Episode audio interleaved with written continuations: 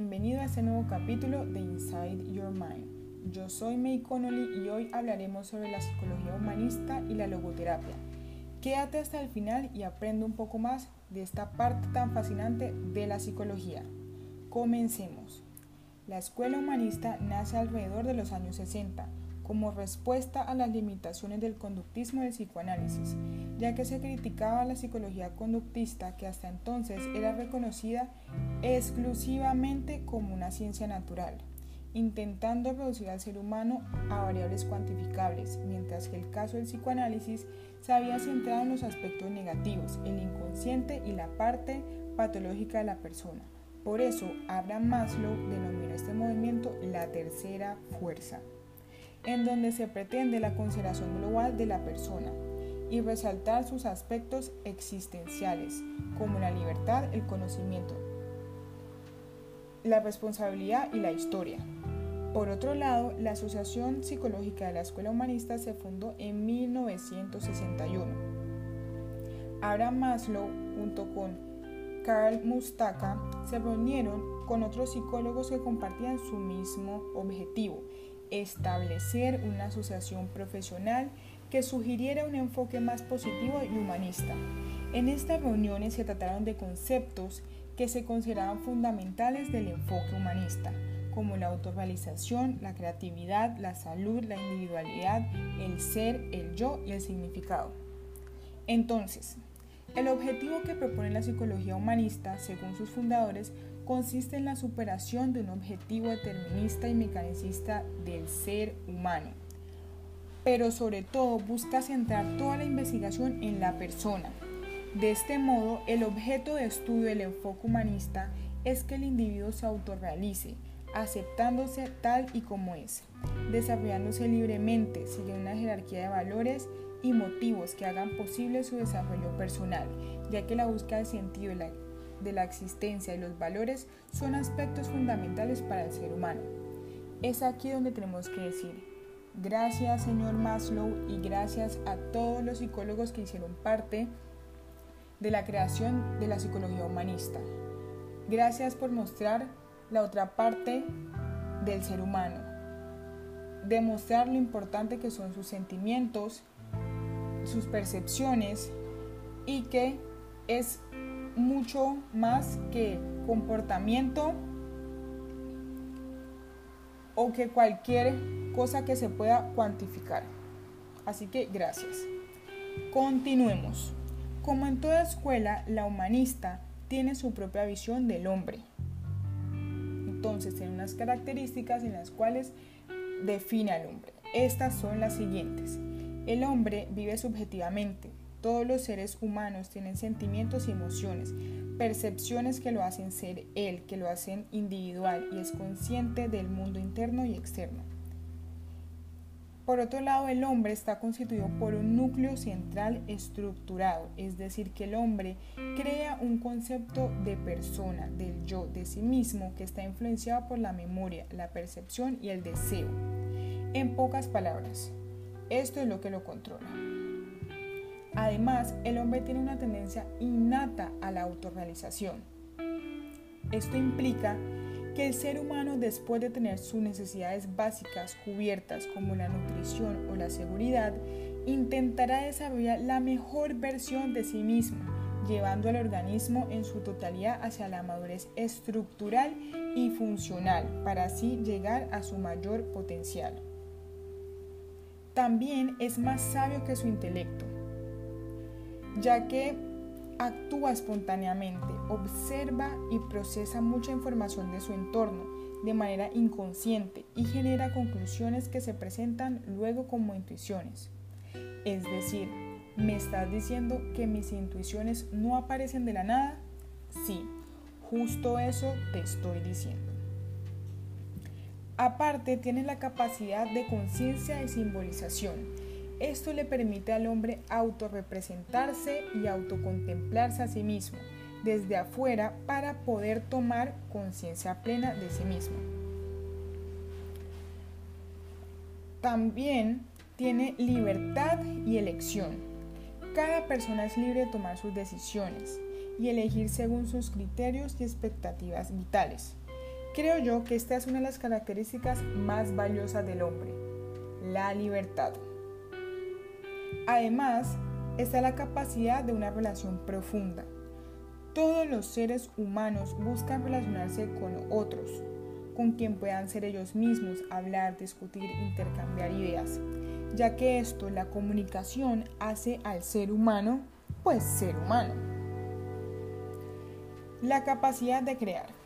La creatividad es el proceso de percibir elementos que no encajan o que faltan, y ante esto el hombre crea hipótesis y soluciones que pueden resultar en ideas muy originales. Fascinante, ¿no? El hombre también busca un sistema de valores y creencias. Cada uno tiene un proceso evaluado interno que está conformado por los valores que se convierten en el núcleo integrador de la personalidad y el comportamiento. Y por último, es un sistema de unicidad configurada.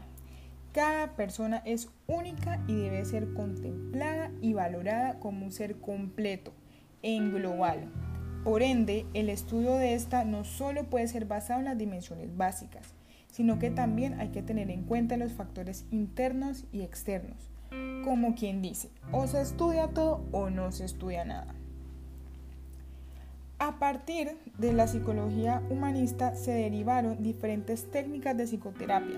Entre ellas se encuentra la terapia centrada en la persona de Carl Rogers, la terapia gestáltica y la logoterapia. Aunque todos son muy interesantes, hoy hablaremos de la logoterapia de Víctor Frank. ¿Sí ven lo maravilloso que es la psicología humanista? Bueno, entonces, si no está en tus manos cambiar una situación que te produce dolor, siempre podrás escoger la actitud con la que afrontes ese sufrimiento con esta frase que tanto me gusta de Víctor Frank, quiero introducir la logoterapia. Seguramente muchos han oído hablar de la logoterapia por el famoso libro El hombre en busca de sentido de Víctor Frank. Un gran libro lleno de reflexión y fortaleza. Si no lo han leído, te recomiendo que lo hagas. Entonces, ¿qué es la logoterapia? La logoterapia es una variante de la psicoterapia, la cual se centra en el sentido que parte de la dimensión espiritual del ser y por ende se enfoca en el significado de la existencia humana y en la búsqueda del sentido, la cual es la motivación primaria del hombre. Esta variante tiene gran influencia psicológica de autores tales como Adler, Freud, Kierkegaard, Jasper y Huber. Además de esto, la logoterapia tiene tres pilares fundamentales que son los siguientes. La primera, la libertad de la voluntad. La libertad se ve como la posibilidad de decidir y proviene de la dimensión espiritual. Esta libertad permite afrontar mecanismos más allá de lo físico y actuar frente a situaciones que se presentan de manera inesperada a lo largo de nuestras vidas. Esto, Frank lo expresa con la siguiente frase. A un hombre le pueden robar todo menos una cosa, la última de las libertades del ser humano, la elección de su actitud ante cualquier tipo de circunstancias, la elección del propio camino. Esta frase todos deberíamos de tenerla en cuenta, ya que muchas veces nos enfrentamos a situaciones en las cuales creemos que no tenemos elección. Pero recuerden, siempre tenemos la elección de elegir qué actitud tomar. El segundo pilar es la voluntad del sentido. La búsqueda del sentido constituye una fuerza primaria en la vida del hombre. Es un sentido único y específico. El hombre tiene que responder a las preguntas que le hace la vida desde su propia realidad personal, ya que nosotros no inventamos el sentido de nuestra vida, sino que la descubrimos. Y por último, Ah, pero antes de continuar, según lo que dije anteriormente, eso se trata la vida, de descubrir el sentido, de descubrir a qué fue lo que vinimos, de descubrir qué estamos haciendo y qué vamos a hacer. Ahora sí. Y por último se encuentra el sentido de la vida. Según el autor, el sentido se encuentra a través de tres tipos de valores. La primera, los valores de la creación. Estos están relacionados con todo aquello que yo hago para darle al mundo, la manera en que mis acciones pueden trascender para crear un cambio, ya sea a través del trabajo, un hobby, alguna obra o incluso el arte, ¿por qué no? También están los valores de la experiencia, los cuales consisten en la conexión entre el mundo y yo, es decir, la manera como nos relacionamos con el mundo, ya sea mediante el amor, los sentimientos, las relaciones con los demás o las relaciones con las cosas. Bien decía Frank, que el amor es la meta más elevada y esencial a la que puede aspirar el ser humano. La plenitud de la vida humana está en el amor y se realiza a través de él. ¡Wow! ¡Qué gran poder tiene el amor! Y aún en esos tiempos existen tantas personas que no creen en él. Pero bueno. Y el último conjunto de valores son los valores de actitud. Estos son aquellos que se desarrollan al tomar una posición frente a lo que el mundo nos impone. Todo aquello que no podemos cambiar y que genera tensión entre el ser y el deber ser. A través de esto los valores atraen la mejor versión de nosotros mismos. Bueno, Frank también nos habla de algo muy interesante, que creo que todos hemos pasado por eso, pero nunca le hemos puesto un nombre. La triada trágica que menciona Víctor Frank.